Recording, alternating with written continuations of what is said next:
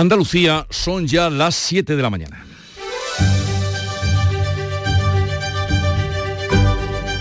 En Canal Sur Radio, La mañana de Andalucía con Jesús Vigorra.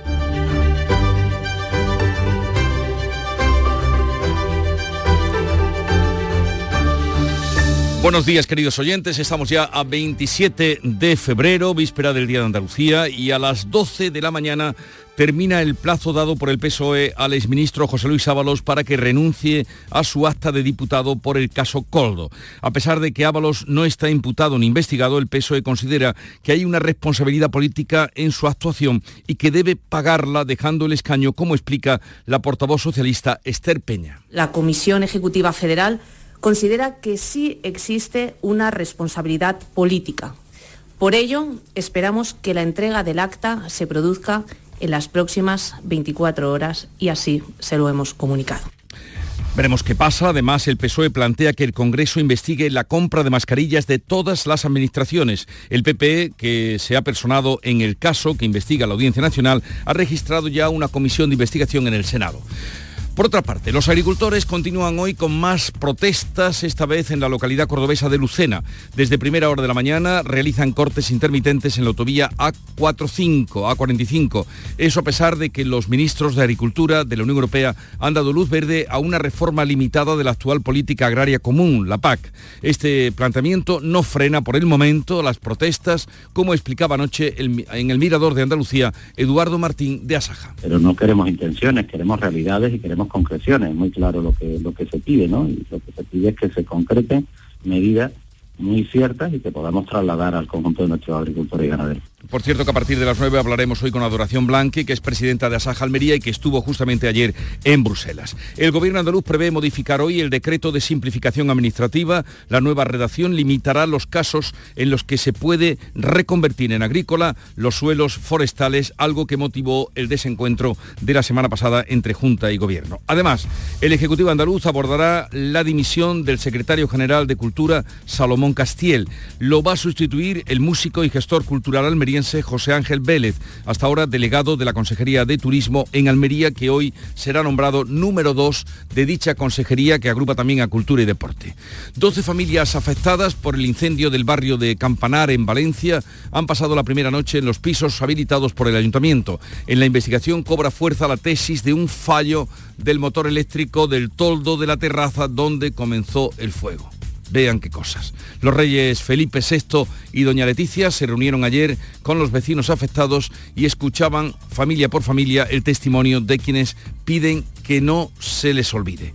La OTAN refuerza con la entrada de Suecia tras salvar las reticencias de Turquía y Hungría, mientras que en París 20 países europeos y Estados Unidos relanzan su apoyo a Ucrania tras el llamamiento del presidente francés Emmanuel Macron de que no descarta, no descartar el envío de fuerzas militares a Ucrania, aunque reconoce que hoy no hay aún consenso. Rien ne doit être exclu. No hay que descartar nada porque vamos a hacer todo lo necesario para garantizar que Rusia no gane esta guerra. Esto sucede al cumplirse dos años de la invasión de Rusia y guerra sobre Ucrania.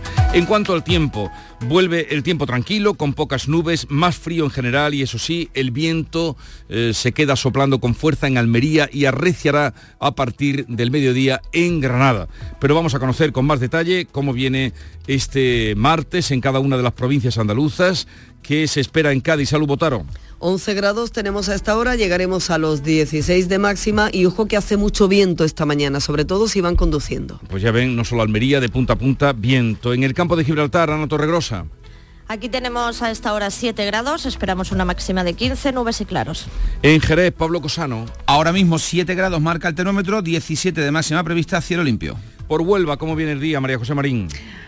Aquí con cielos pocos nubosos, apenas 8 grados a esta hora en la capital, vamos a alcanzar los 18. En Córdoba, Miguel Vallecillo. Tenemos ahora mismo intervalos nubosos en la capital, 8 grados y heladas a esta hora en la comarca de Los Pedroches, en donde se registran cero, por ejemplo, en municipios como Doctores o Cardeña. Hoy en cualquier caso habrá sol con una máxima de 17. Lo que me estoy perdiendo, Miguel. Vaya, lo bueno que es el frío, abrigarse y ya está. En Sevilla, Antonio Catoni. En Sevilla tenemos 7 grados, alcanzaremos una máxima de 18. En Málaga, María Ibáñez. Nubes y claros, 10 grados a esta hora en la capital, alcanzaremos máximas de 19. Pues ya verán ustedes como los 0 grados de Dos Torres los rebaja Alfonso Miranda en Jaén. Alfonso. Nada, pañuelito al cuello si acaso con 5 bajo cero a esta hora de la mañana en la zona de Santiago la Espada, apenas 6 grados en la capital, cielo cubierto. Eh, pues ahí está. Granada, Susana Escudero. Tenemos 5 grados de temperatura ahora mismo, alcanzaremos los 12 de máxima en la capital y vamos a tener de nuevo una jornada de cielos cubiertos. Y por Almería ya nos anuncian vientos. ¿Cómo está la situación, María Jesús Recio? Pues sopla a esta hora viento fuerte en la capital y en toda la comarca del norte de la provincia, el Valle de la Manzora y Los Vélez. Durante toda la jornada va a estar así. De momento nos dicen los bomberos sin incidencias. Tenemos 12 grados, máxima de 18, nubes en el cielo y en Calar Alto menos 3.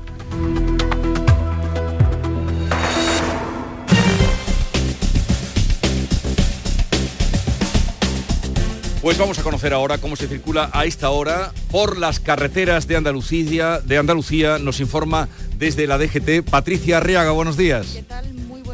Pues arranca esta jornada de martes y a esta hora tranquilidad en la red de carreteras de Andalucía en cuanto a retenciones, aunque precaución en dos puntos con obras de mejora en la calzada que pueden ocasionar circulación irregular.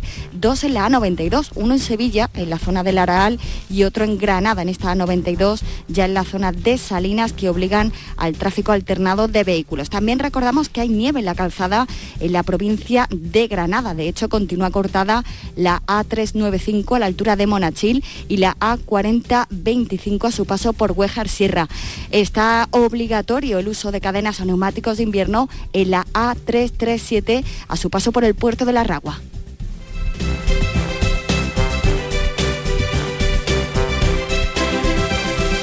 Siete, siete minutos de la mañana. Busca tu camino,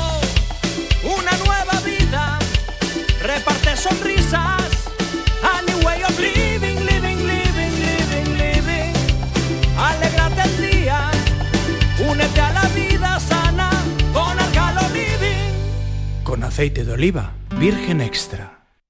Hola, hijo. ¿Cómo te van las cosas? Dice mi mujer que trabajo demasiado y que tengo mucha tensión acumulada. ¿Tensión? ¿Y tú qué has hecho? ¿Yo? ¿Garbanzos?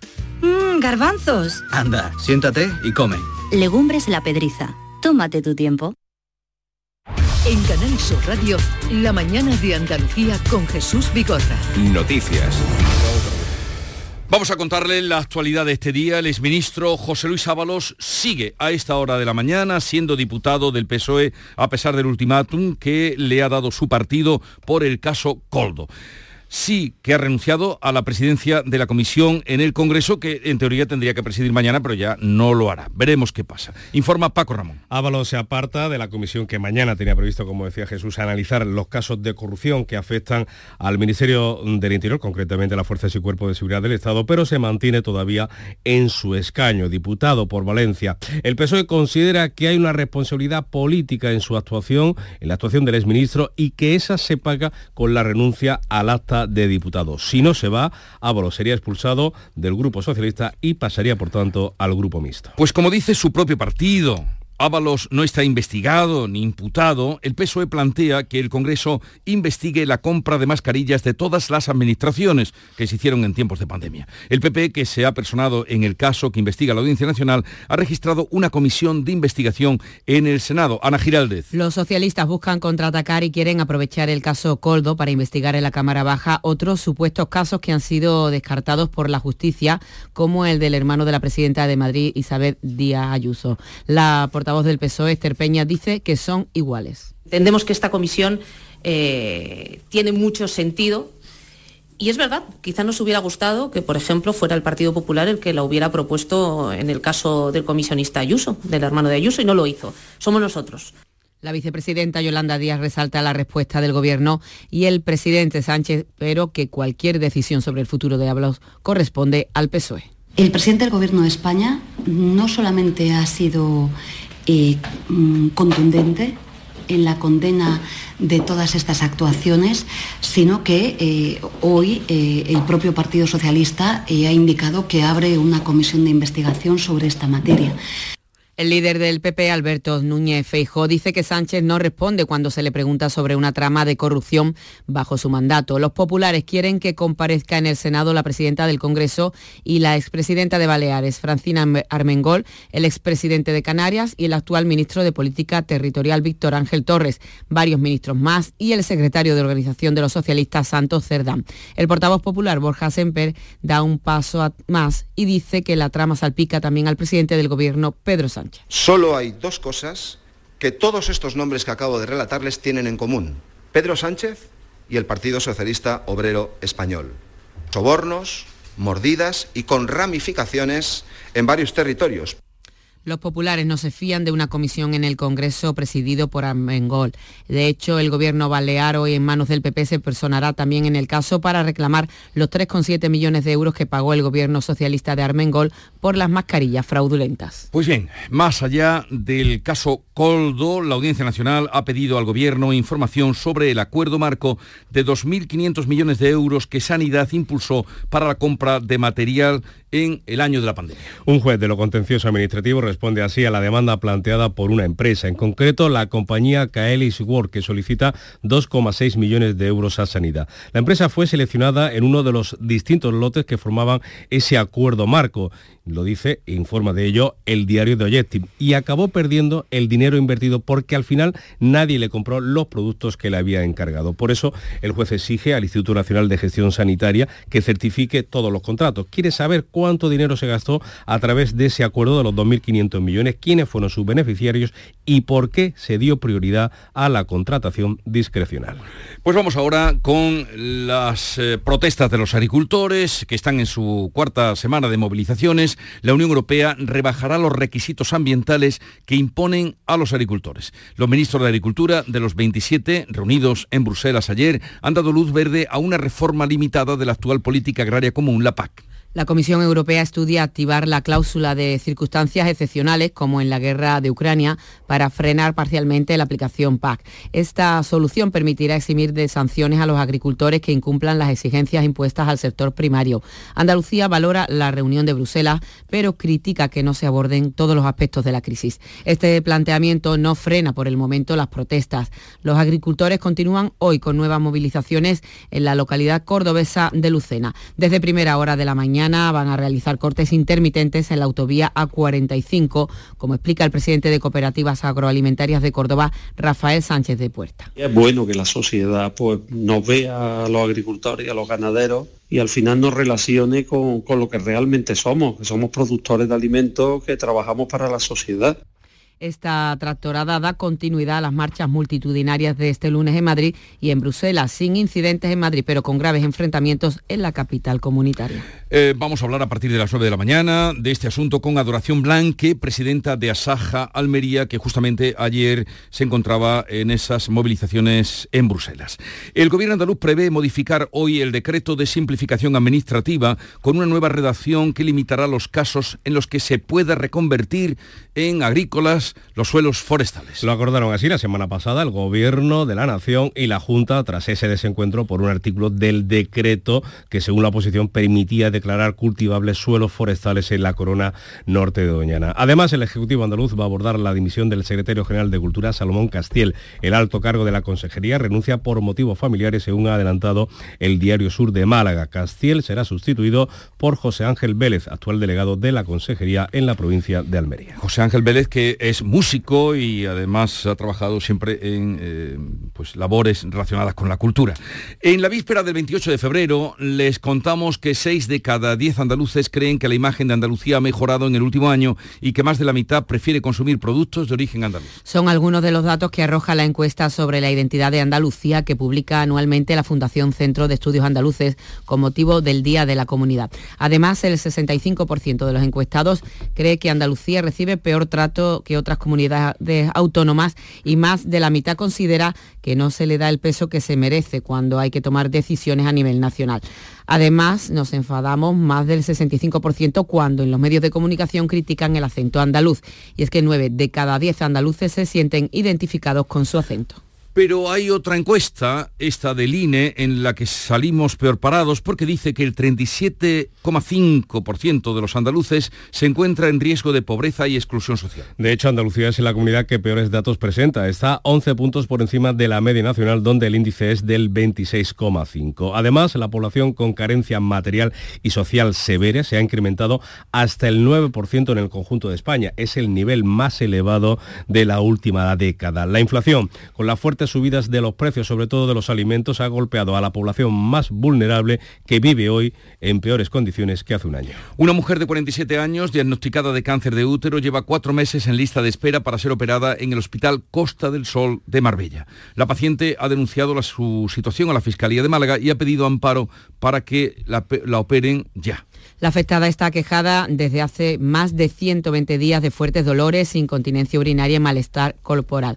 A esto se suma la incertidumbre porque no sabe cuándo la operarán.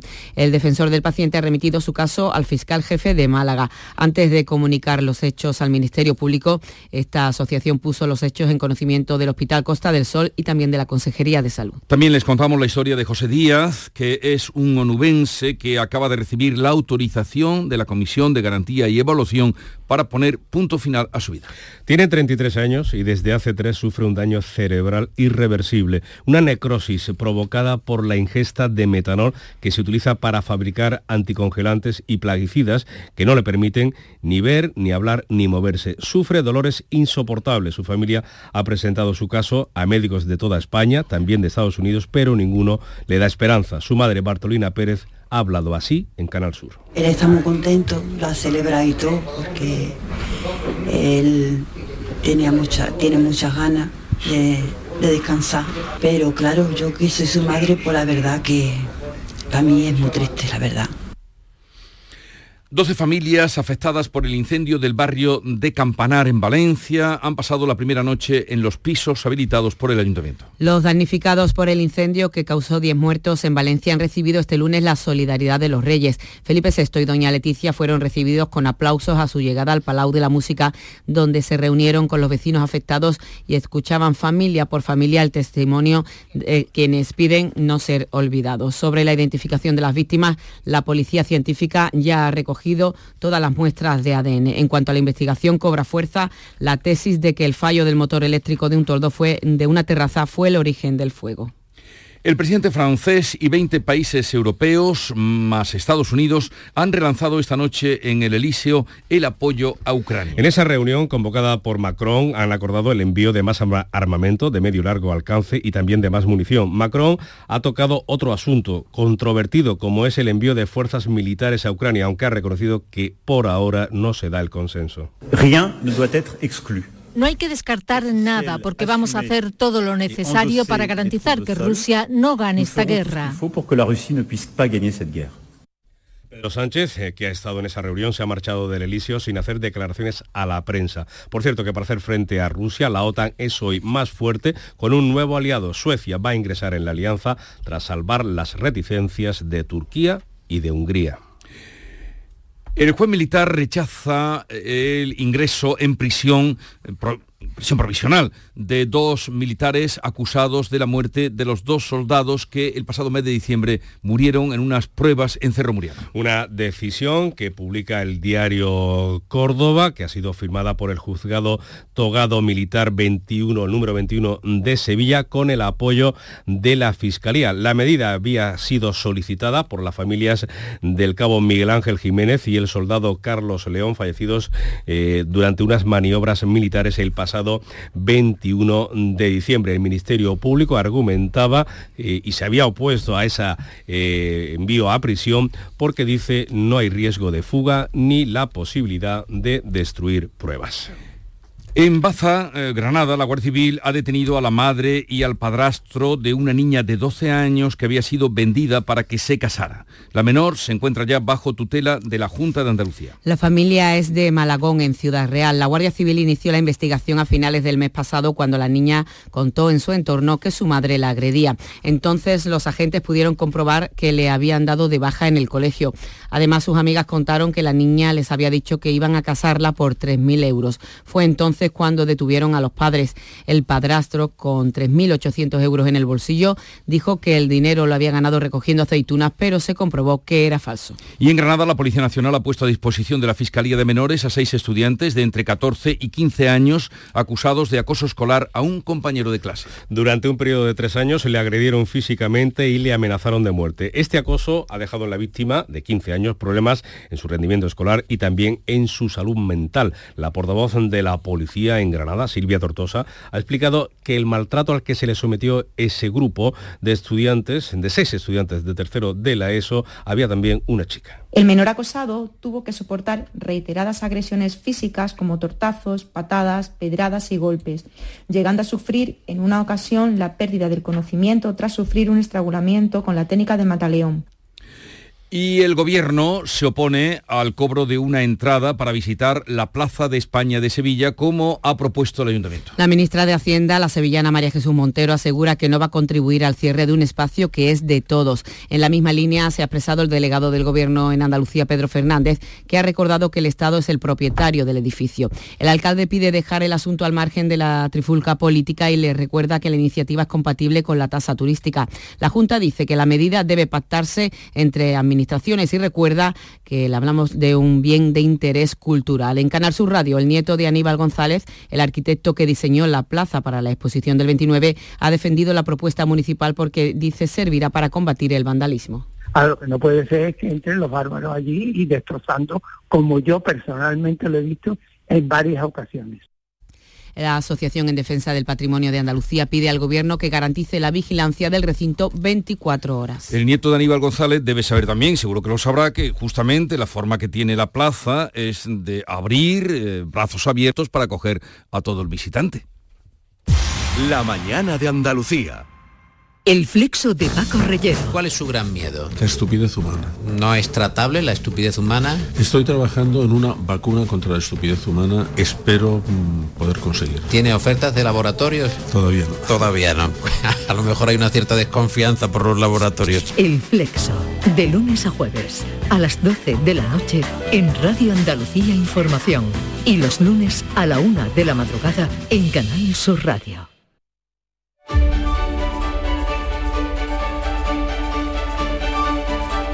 Si, como antiguamente los kioscos de prensa colocaran los periódicos así como los colocaban como Sí. ropa tendida, hoy se repetiría eh, una cara, una figura, un rostro, Ábalos, Ábalos, Ábalos, Ple- Ábalos, pleno Ábalos. al 15 totalmente. En pocas veces coinciden tanto la- las portadas en cuanto a llevar un tema principal. En el mundo, por ejemplo, con este titular. Altos cargos revelan que la orden vino del entorno del ministro, esto entrecomillado. 11 funcionarios del Estado declaran hoy ante la UCO y declaran ante la UCO y señalan a Ábalos. Los seguimientos constatan que Ábalos seguía viéndose con Coldo durante la investigación policial. En la razón, el entorno de Ábalos airea que tiene cosas que contar que se atengan a las consecuencias quienes desde Moncloa le están utilizando como cortafuegos, avisan. En el país, Ábalos lleva al límite al PSOE, dos puntos y entre comillas, es injusto, os estáis equivocando. El exministro se resiste a dejar el escaño, como exige el partido, pero cede la presidencia de la Comisión de Interior. Santos Cerdán, enviado por Sánchez, trató de convencerlo sin éxito. En la vanguardia, ultimátum del PSOE a Ábalos que deja la presidencia de la Comisión de Interior. Y ABC también, pues el único tema de su portada, con foto como siempre ocupando todo el espacio del exministro con cara un poco de como de susto. Ábalos reta a Ferraz y se resiste a dejar el escaño. Crece el nerviosismo en el PSOE al desafiar al exministro el ultimátum del partido. Solo dimite como presidente de la Comisión de Interior y amaga con pasarse al grupo mixto. Y los editoriales también hablan de cortafuegos. Cortafuegos, y te explico por qué. Mira, el de la razón, por ejemplo, si lo lleva esta palabra en su título, el único cortafuegos es el adelanto eh, electoral. Había pocas o ninguna duda sobre la suerte de la carrera política del exministro y hombre de confianza del presidente del gobierno. Ábalos se había sentenciado por la justicia sumaria de Moncloa porque el caso Coldo ha roto en avalancha eh, eh, que se precipita sobre el que manda, pero ha decidido atrincherarse en el escaño y de paso mandar un mensaje interno. Todo susceptible, dice, de empeorar. Hay cientos de contratos, miles de millones de euros bajo investigación, repartidos en operaciones que se realizaron al amparo de un estado de alarma inconstitucional que favoreció la discrecionalidad y la arbitrariedad en adjudicaciones desde el Ministerio y Gobierno como el Canario y el Balear mediante conseguidores socialistas. El Gobierno ha cumplido 100 días, dice el editorial de La Razón, pero su tiempo ha expirado, sumido en el descrédito, la incompetencia, la mentira y la corrupción. El único cortafuegos digno es dar la voz al pueblo. ABC, el editorial, Los dos padrinos es el título. El PSOE cumple el, el, plan previsto e intenta construir un cortafuegos con Ábalos para proteger a Santos Cerdán, quien fue el promotor original de Coldo García Izaguirre.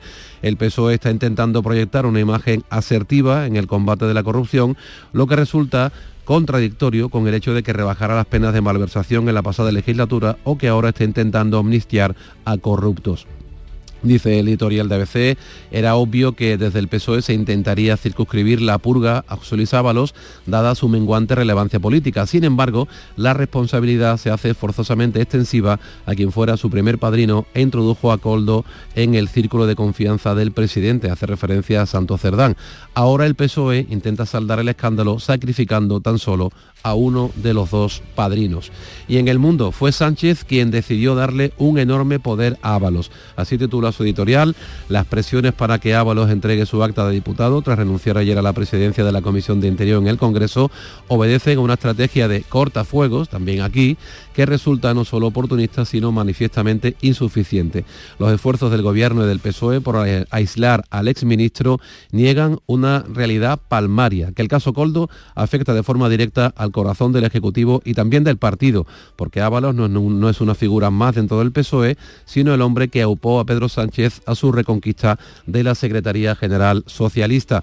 Dice el editorial del Mundo que el pulso mantenido por Ábalos, que desde que desafiante se niega a abandonar su condición de diputado y por tanto de aforado ante la justicia, siembra todavía más dudas sobre su responsabilidad en el escándalo. En todo caso, en todo caso, dice el Mundo, y al margen de cómo finalice esta negociación, la resistencia del exministro presenta una segunda derivada. Si Ábalos pasara al grupo mixto, el PSOE se quedaría sin un valiosísimo escaño de su escualidad mayoría de poder. Pues veremos qué pasa. Todo está por saber a las 12 del mediodía cuando expira el plazo que, le ha dado, el PSOE. Eh, de las viñetas de hoy, también Coldo, Coldo, también, mira, también Coldo, Ábalos, Coldo. Una muy buena de Miki Duarte en Diario de Sevilla, en la que vemos a Coldo con dos bolsas llenas de dinero, con billetes volando y con mascarillas por encima, flotando por encima de su cabeza. Y en el otro recuadro vemos a Ábalos absolutamente ennegrecido, soltando pequeñas nubes de humo negro y en uno pone coldo y en otro pone rescoldo. Y también me ha encantado la de Peridis hoy en el país. Eh, se ve a Pedro Sánchez en una especie de columna así. Eh, sí, donde coloca siempre a los presidentes, la columna. ¿no? Diciendo, hagan el favor de salir de mi viñeta ahora mismo. Y se ven a Ábalos y a Coldo metidos en un agujero, pero se les ve un poquito y dicen los dos, es que no nos van a dejar. echándolo de, su columna, de su viñeta. Bueno, vamos a la información deportiva con Nuria Gaciño. Hola Nuria. Hola, ¿qué tal? Muy buenos días. Sigue el fútbol hoy con la Copa del Rey. Se disputa esta noche a las nueve y media la vuelta de una de las semifinales de la Copa del Rey. Real Sociedad Mallorca. Se ven las caras en Anoeta y la eliminatoria no puede estar más igualada tras el empate a cero de la ida en Son Mox.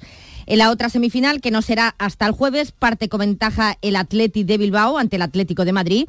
Ventaja por la mínima gracias al gol conseguido en el partido de ida celebrado en el Metropolitano. El que conseguía anoche la victoria es el Girona 3 a 0 al Rayo Vallecano en el partido que cerraba la vigésimo sexta jornada en Primera División. Una jornada en la que no se disputó, como saben, el partido de los Cármenes entre el Granada y el Valencia, en señal de duelo por las víctimas del terrible incendio del pasado jueves en la capital del Turia. A falta de confirmación oficial, por parte de la Liga y del Comité de Competición de la Federación Española, que es el organismo que debe ratificarlo. Este encuentro aplazado entre el Granada y el Valencia se jugará el jueves 4 de abril, según hemos podido saber por el director general del club granadinista, Alfredo García Amado. Lo que se juega mañana es la final de la Liga de las Naciones en Sevilla. Y no faltará la cita en el Día de Andalucía la selección femenina de fútbol, que a las 7 disputará la final de la Liga de las Naciones ante Francia en el Estadio de la Cartuja de Sevilla, que se pretende sea una fiesta para celebrar, esperemos, que la consecución de un nuevo título y sobre todo el billete histórico para los Juegos Olímpicos de París, algo que se conseguía el viernes pasado al ganar a los Países Bajos y meterse en la final de mañana. Hoy están previstos los últimos entrenamientos previos a ese partido y Monse Tomé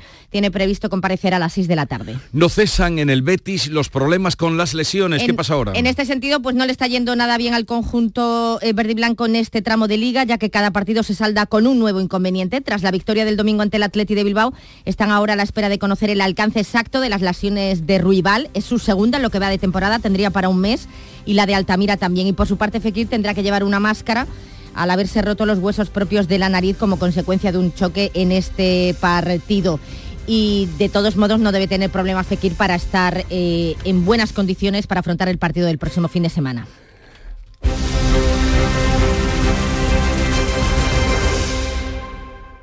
Canal Sur, la radio de Andalucía.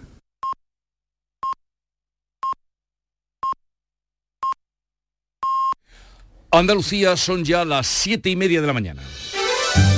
En Canal Sur Radio, La mañana de Andalucía con Jesús Vigorra. Y a esta hora con Ana Giraldez vamos a dar cuenta en titulares de las noticias más destacadas que les estamos contando hoy.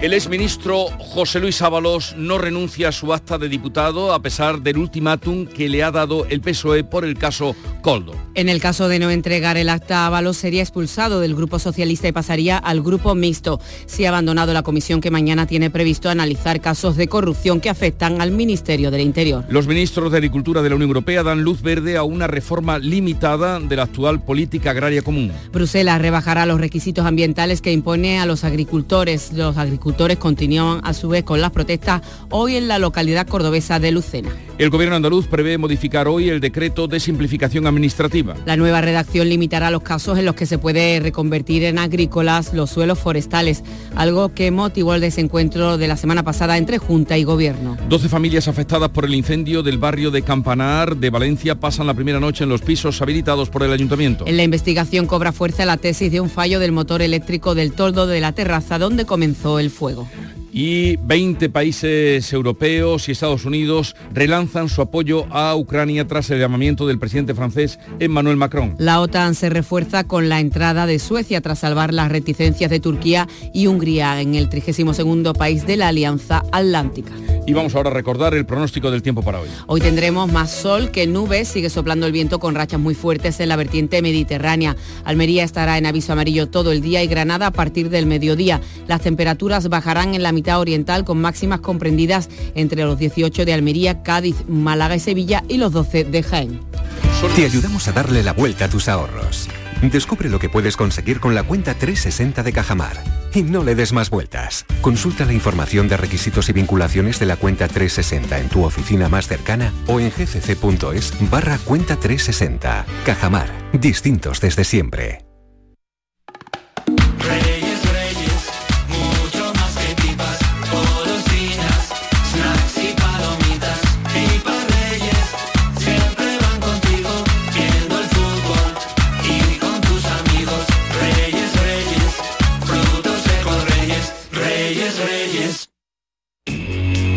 Las claves económicas con Paco Bocero.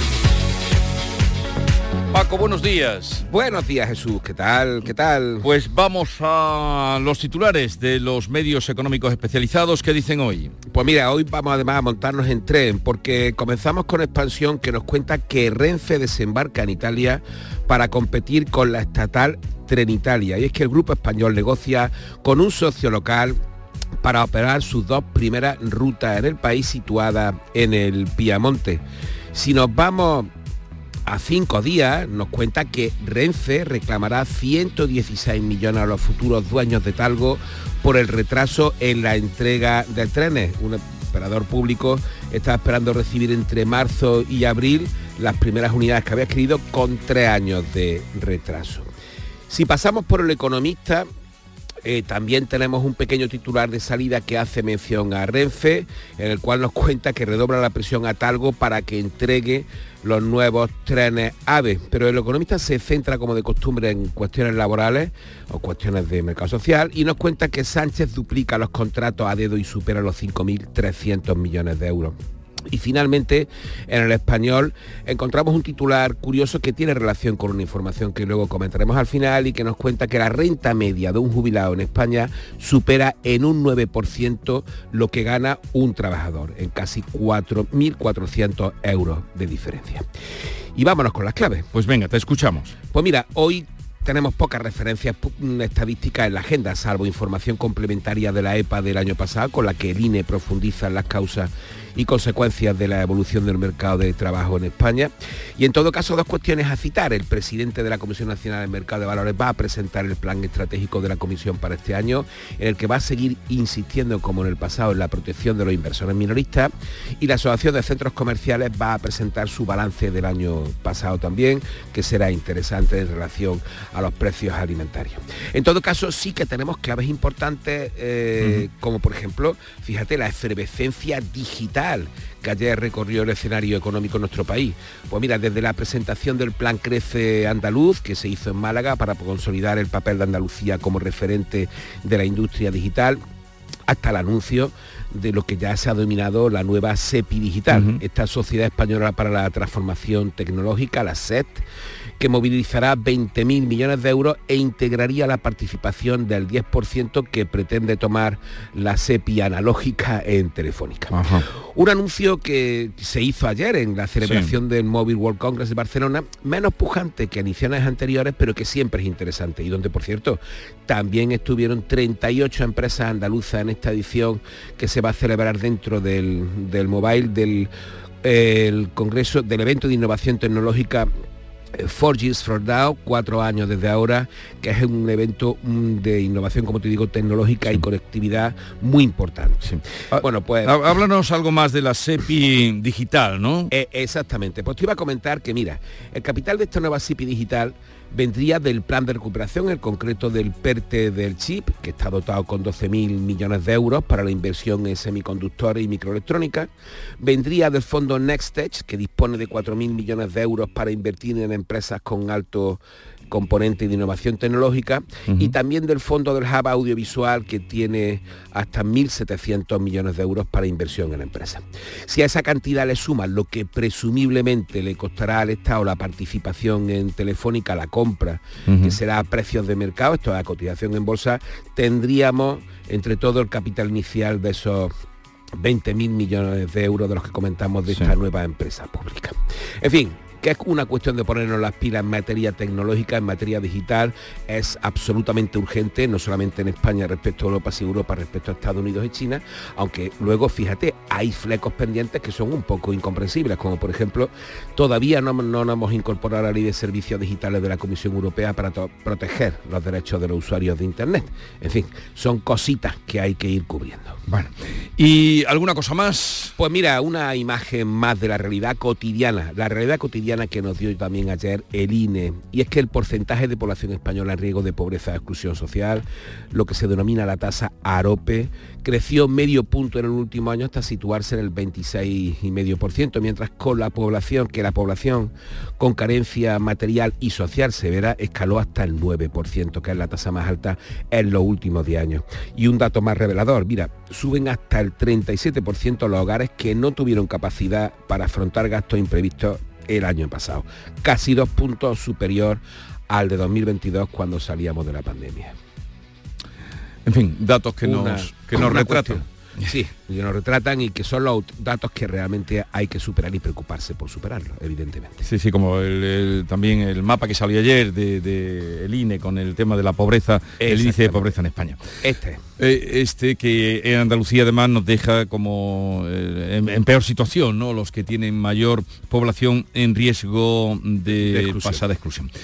Eh, querido, que tenga. ¿Mañana vienes o no? Vamos a ver, es el día de Andalucía, como Pues estaremos fuera? aquí, ¿no? Hombre, Eh, por eh, supuesto. pues ya está, mañana. Pero como mañana es festivo en la mayoría, pero nosotros estaremos aquí Que por, gustosos. que por cierto es festivo y te digo, es festivo y tenemos que contarle a los oyentes que tenemos la segunda edición de este magnífico podcast de claves musicales. Hombre, las claves musicales que pueden ustedes eh, escuchar, esa selección que Paco Vocero nos hace, ustedes la escuchan en las claves musicales de Paco Vocero. Un abrazo, Paco, hasta mañana. Venga, hasta mañana. Hay gente para todo y el programa del Yuyu es de buena gente, divertida y alegre, que le pone humor al día a día. Sí, porque nos gusta mirar el lado bueno de la vida, por muy surrealista que pueda ser, y dibujarte una sonrisa. No es fácil, créeme, pero no tiene precio. El programa del Yuyo, gente genuinamente original. De lunes a viernes a las 3 de la tarde. Contigo somos más Canal Sur Radio. Contigo somos más Andalucía.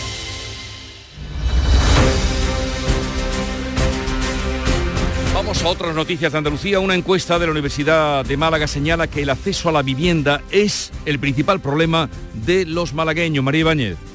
Así es, fíjate que el 92% de los malagueños aseguran sentirse satisfechos de vivir en Málaga. Sin embargo, mientras que en las anteriores encuestas realizadas el empleo ocupaba la principal preocupación, este año ha destacado como problema relevante y consolidado la vivienda. Luis Ayuso es catedrático de Sociología. Es un problema generalizado, está en el, en el imaginario colectivo de los malagueños y las malagueñas, pero es cierto que es un problema que afecta principalmente a los jóvenes. Aparecen con las valoraciones más negativas tanto la existencia de aparcamientos libres en la calle como el precio de la vivienda, que sigue siendo muy destacado como algo que suspende como en la valoración de los malagueños. Muestran una alta satisfacción con el transporte público interno, la peatonalización y también la presencia de turistas. Hoy se cumple el plazo para que la Junta y la Universidad de Granada puedan llegar a un acuerdo sobre las titulaciones que han sido denegadas por la Consejería y que la Universidad de Granada considera imprescindibles para proyectos estructurales de la provincia, como el acelerador de partículas y la inteligencia artificial. Cuéntanos, Susana Escudero. El rector de la universidad, Pedro Mercado, explicaba así que no entendía la contradicción de denegar titulaciones que formaban parte de proyectos estratégicos para Granada. y no se entiende bien si ese informe no es favorable basado precisamente en esos términos de demanda cuando tenemos ese proyecto y cuando la Junta y el Gobierno Central están apoyando y soportando precisamente ese proyecto estratégico. Desde que se conoció la resolución el pasado 5 de febrero, la universidad ha estado trabajando en las alegaciones junto a los responsables de las escuelas de ingeniería. Nueva agresión a una enfermera en la provincia de Jaén ha ocurrido este pasado lunes en el Centro de Salud de Santiago de la Espada, cuando Carmen fue agredida verbal y físicamente mientras estaba trabajando. A las doce y media se ha convocado una concentración de repulsa para hoy. Alfonso Miranda. Y es que se da la circunstancia que es la segunda vez que su agresor la emprende golpes contra ella. La primera fue ahora hace seis meses. Donato Vargas es el presidente de Satsen. Estamos teniendo cada vez más agresión a los profesionales y debemos tomar me- medidas para evitar este tipo de situaciones. Es verdad que existen protocolos, pero algo está fallando cuando continuamente, casi semanalmente, estamos teniendo casos de este tipo. La sociedad debe de ser cada día más consciente de que no le puede salir gratis. Debe de entender que este tipo de, de incidentes tiene un carácter penal y que puede acabar en prisión. SAT ha convocado 15 minutos de paro y concentración a las 12 y media en el Hospital Comarcal San Juan de la Cruz de Úbeda. Condenado un vecino por agredir a un administrador de fincas mientras se estaba celebrando una junta de vecinos en un edificio de Almería, María Jesús Recio. El agresor tendrá que pagar 90 euros a la víctima por un delito de lesiones y 120 euros en concepto de responsabilidad civil por los días que tardó el vecino en recuperarse. Ha reconocido los hechos en el juzgado de instrucción número 2 de Almería. Ocurrieron en una junta de vecinos cuando el administrador de fincas advirtió a los asistentes que los morosos no podrían votar. Un vecino empezó a discutir con él y le dio un puñetazo en la cara a la altura del oído. El Consejo Andaluz de Colegios de Administradores de Fincas manifestó de forma enérgica su repulsa por esta agresión. La fragata Victoria, con más de 220 hombres y mujeres a bordo, ha regresado a la base naval de Rota tras más de cuatro meses participando en la Operación Atlanta, que lucha contra la piratería frente a las costas de Somalia y el Océano Índico. Salud, votaron. Ha sido la sexta vez que el buque forma parte de esta misión de la Fuerza Naval de la Unión Europea. Ha participado de forma directa en cuatro casos de lucha contra la piratería, entre ellos la liberación de un pesquero iraní a mediados de noviembre. Desde el 4 de diciembre del año pasado, la Victoria ha sido además buque de mando de la operación con un Estado Mayor multinacional compuesto por personal portugués, italiano y español. La coordinadora CIESNO vuelve a pedir el cierre del Centro de Internamiento de Inmigrantes de Algeciras tras un informe del Defensor del Pueblo, Ana Torregrosa. El informe recoge más de una decena de deficiencias en el actual centro de internamiento de inmigrantes de Algeciras, tanto en lo que se refiere a las instalaciones como a la salvaguarda de los derechos de los migrantes. Destaca el mal estado del edificio, la falta de asistencia psicológica o la inexistencia de un convenio formalizado con el Colegio de Abogados para dotar de asistencia jurídica a los internos. Este informe es para la plataforma CIESNO un argumento más para volver a insistir en la solicitud de cierre de este tipo de centros que vienen realizando desde hace ya tiempo. Continúan sumándose músicos voluntarios al proyecto En Clave por la Vida, Música con Alma, del Hospital Juan Ramón Jiménez y Cruz Roja en Huelva. Arcángel y Paco Cruzado han sido los últimos en llevar su música a los pacientes de la UCI. María José Marín. El equipo médico asegura que la música tiene un efecto terapéutico, llenando de magia uno de los espacios más complicados de cualquier centro hospitalario. Ayuda a aliviar el dolor y también sirve como acompañamiento a estos pacientes. Gema Tenor es jefa de enfermería en la UCI del Juan Ramón Jiménez. que aumenta el estado de ánimo, disminuye el dolor, que o sea, hay una necesidad de bajar niveles de sedación, pacientes en ventilación mecánica también es muy importante, el efecto tan positivo que produce la música. Este proyecto cuenta con 500 músicos voluntarios que hacen posibles sesiones cada martes y jueves. Pues músicos vamos a tener también nosotros hoy en nuestro programa porque vendrán los cantores de Hispalis eh, renovados para hablarnos de su espectáculo El Mesías que van a placear por muchos lugares de Andalucía. Llegamos así a las 7.45 minutos de la mañana, 8 menos cuarto, es el tiempo de la información local. Atentos. En la mañana de Andalucía de Canal Sur Radio, las noticias de Sevilla con Antonio Catoni. Buenos días. El Gobierno Central rechaza cerrar la Plaza de España y cobrar a los turistas para visitarla como propone el Ayuntamiento de la capital. La iniciativa debe ser negociada con el Ministerio de Hacienda y su titular, María Jesús Montero, dice que no se va a prestar a ello. El sector, el sector turístico se muestra también en contra de cobrar, pero la iniciativa municipal cuenta con el visto bueno de los expertos en patrimonio y de los descendientes de Aníbal González, que dicen que es la mejor manera de prevenir el vandalismo. Por otra parte, les contamos que los trabajadores de la Grúa Municipal de Sevilla han denunciado ante la Inspección de Trabajo a la empresa concesionaria porque incumple los servicios mínimos. Ya han comenzado sus paros parciales. Vamos con el tráfico. Se nota que no hay colegio ni instituto, solo tenemos un kilómetro de retenciones en el puente del Centenario sentido Cádiz. Ya en el interior de la ciudad hay tráfico intenso en sentido entrada, en el Patrocinio, en el puente del Alamillo y puente de las Delicias, también en la avenida de Andalucía y en la ronda urbana norte a la altura de San Lázaro en ambos sentidos.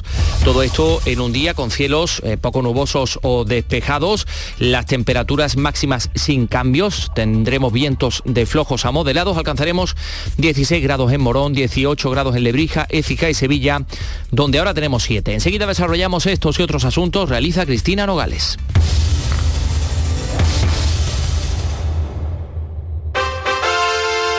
Atención amantes del arte. Ante la gran demanda de visitantes, la exposición inmersiva Van Gogh Grandes Éxitos amplía su estancia en Sevilla. Disfruta esta experiencia única hasta el 14 de abril en el Pabellón de la Navegación.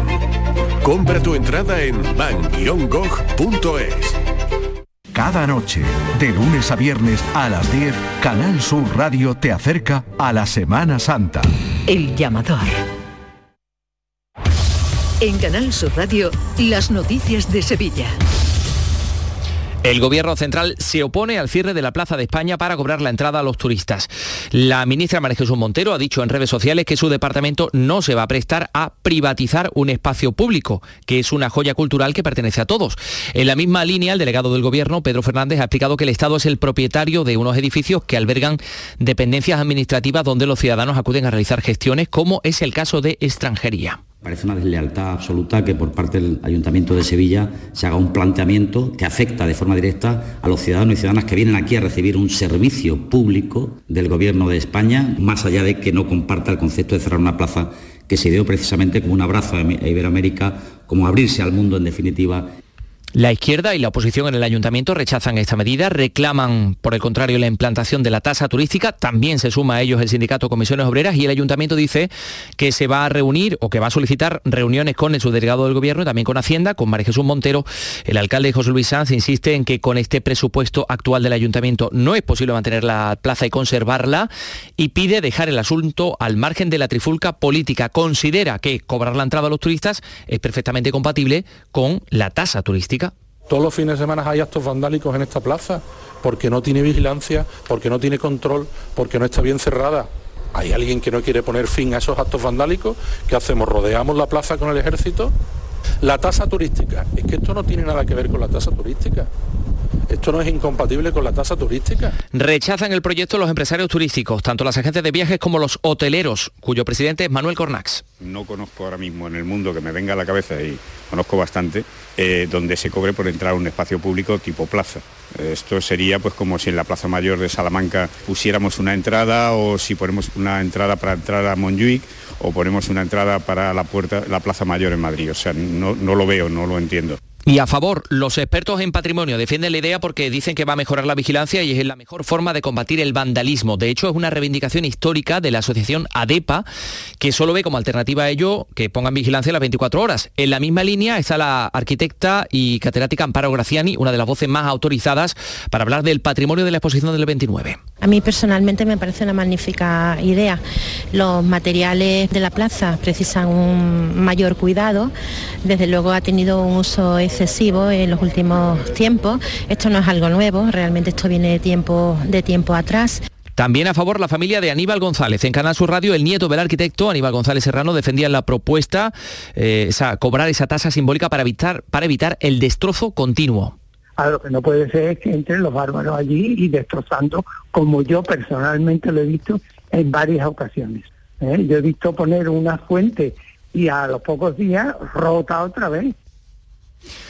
Bueno, pues eh, la Junta de Andalucía recuerda que la Plaza de España, pese a su uso público, no es una calle, sino un bien de interés cultural con la categoría de monumento, que tiene el grado máximo de protección que establece la ley.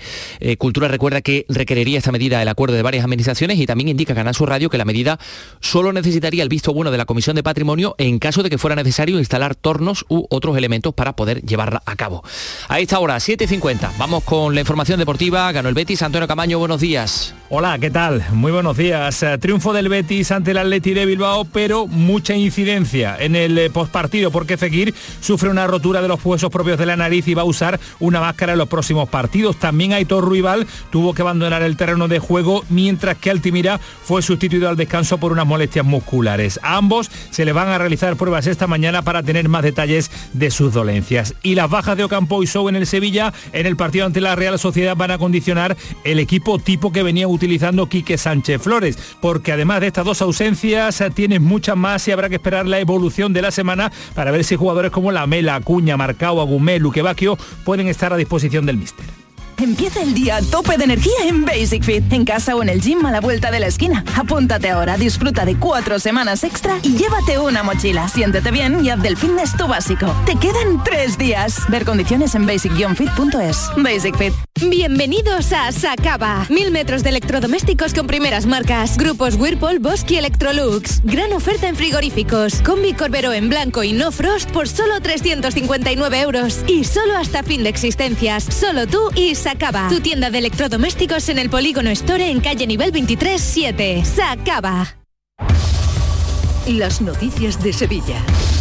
Canal Sur Radio. Reunión esta mañana en la Gerencia de Urbanismo para eh, someter a debate y votación el proyecto presupuestario de 2024. También proyecto de presupuestos en el Real Alcázar que se incrementa más de un 40% para 2024. Por otra parte, los Perdón, los trabajadores de la Grúa Municipal de Sevilla han denunciado ante la Inspección de Trabajo y la Autoridad Laboral a la empresa concesionaria del servicio porque dicen que incumple los servicios mínimos y ha modificado el, el cuadrante de trabajo acordado para los días de protestas, protestas que ya han comenzado con paros parciales. Santiago López, el portavoz de los trabajadores. Con lo cual están incumpliendo lo que ha marcado autoridad laboral en ese sentido, que en una grúa dos. Y vuelven a incumplir porque además lo han hecho de forma unilateral, no lo han hecho con la participación del comité de empresa. Así que vamos a proceder a denunciar tanto a la autoridad laboral como a la inspección de trabajo los vecinos eh, de distintos barrios de Sevilla han vuelto a concentrarse ante las puertas del ayuntamiento para denunciar que siguen padeciendo apagones pese a las inversiones que anuncia Endesa. Y por otra parte, el PSOE ha puesto en marcha un calendario de movilizaciones para protestar por la situación de la sanidad. Han comenzado en el Hospital Macarena. El secretario general de los socialistas sevillanos pone como ejemplo a la Sierra Sur, Javier Fernández. Antes de la pandemia había 31 médicos de cabecera y hoy hay 15.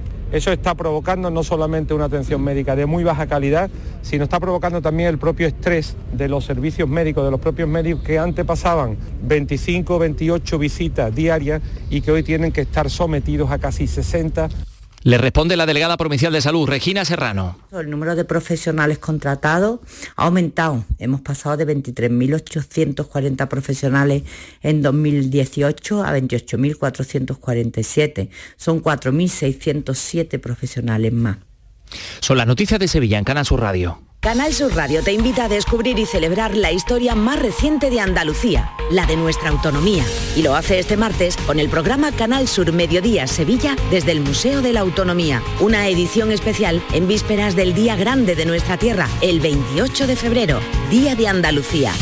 Canal Sur Mediodía Sevilla, este martes desde las 12 en el Museo de la Autonomía de Andalucía. Contigo somos más Canal Sur Radio. Contigo somos más Andalucía.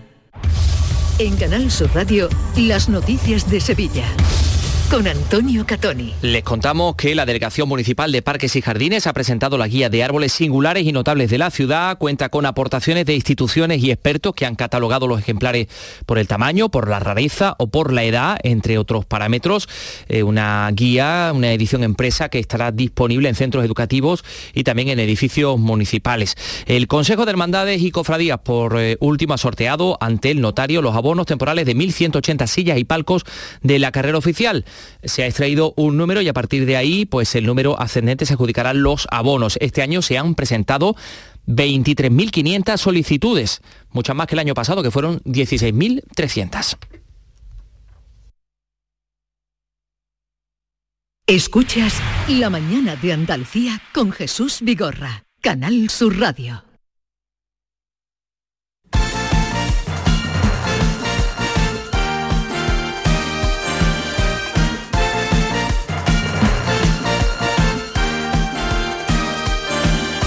¿Qué tal? Muy buenos días. Cinco minutos para las 8 de la mañana, tiempo ya para la información deportiva.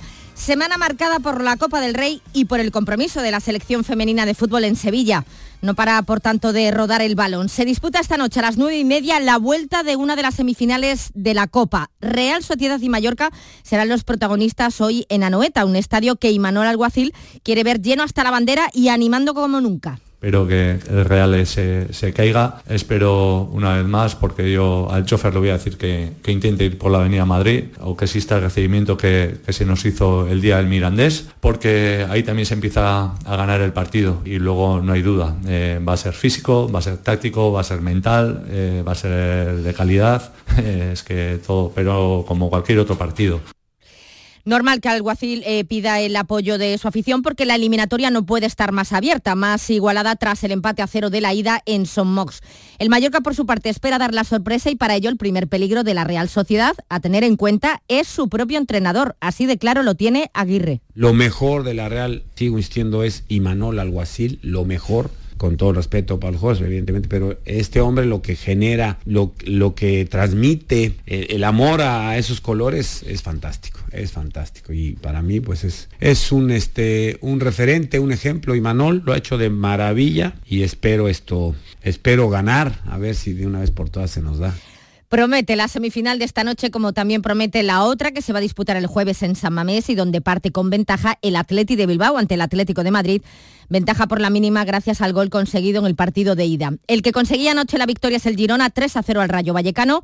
Se afianza el equipo catalán, por tanto, en la segunda posición de la liga en puestos Champions. Era el partido que cerraba la vigésimo sexta jornada en primera, una jornada en la que no se jugó, como saben, el partido de los Cármenes entre el Granada y el Valencia en señal de duelo por las víctimas del terrible incendio del pasado jueves en la capital del Turia. Según ha confirmado el director general del club granadinista Alfredo García Amado, este encuentro aplazado se va a jugar el jueves 4 de abril, ya lo comentábamos ayer, pero aún estamos a la espera de que se haga oficial por parte de la Liga y del Comité de Competición de la Federación Española, que es el organismo que debe ratificarlo. Dos días antes, por tanto, de la final de la Copa del Rey, que se, se va a celebrar en el Estadio de la Cartuja, es cuando se van a enfrentar Valencia y Granada. Lo que se juega mañana es la final de la Liga de las Naciones en ese estadio de la Cartuja de Sevilla, que se pretende que sea, se pretende que sea una fiesta, Día de Andalucía, con la selección femenina de fútbol, que a las 7 se verá las caras en esa final de la Liga de las Naciones con Francia. Advierte sobre el potencial del combinado galo Ona Badge.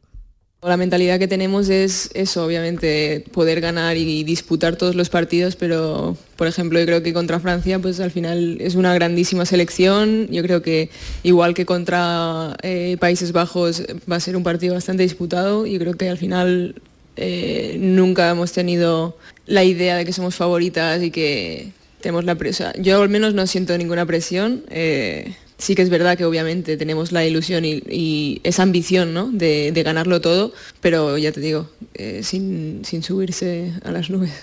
España que sueña con la consecución de un nuevo título después de haber logrado el billete histórico para los Juegos Olímpicos de París algo que se conseguía el viernes pasado al ganar a los Países Bajos y meterse en la final de mañana. Hoy España y Francia van a realizar los últimos entrenamientos previos a ese partido y esta tarde la seleccionadora Monse Tomé tiene previsto comparecer en torno a las 6 de la tarde. El que comparecía ayer era Ricky Rubio, presentado como nuevo jugador del Barcelona tras su participación con la selección española. Sin tapujos ha abordado su actual estado de salud mental y por lo que ha pasado. El miedo es relativo, ¿no? El miedo cada uno lo sufre de una forma y a mí al final era que mm, nada me parecía bien. El, jugador se comió a la persona, creo. No sabía quién era en un momento muy complicado y mm, me, han hecho, me han hecho ver de que se puede manejar ese miedo, ¿no? Que a veces los nervios... Em, son buenos para activar el, organismo, activar el cuerpo para estar preparado para algo que viene, ¿no? No es lo mismo tener miedo que tener nervios, que estar preocupado, ¿no? Y nos vamos a extremos y hay muchos grises en esta vida y estoy aprendiendo a dibujar en gris. Nos alegramos de la vuelta de Ricky Rubio y nos alegramos también de que el Cádiz haya alcanzado un acuerdo con Álvaro Cervera para el finiquito. Canal Sur Radio, la radio de Andalucía.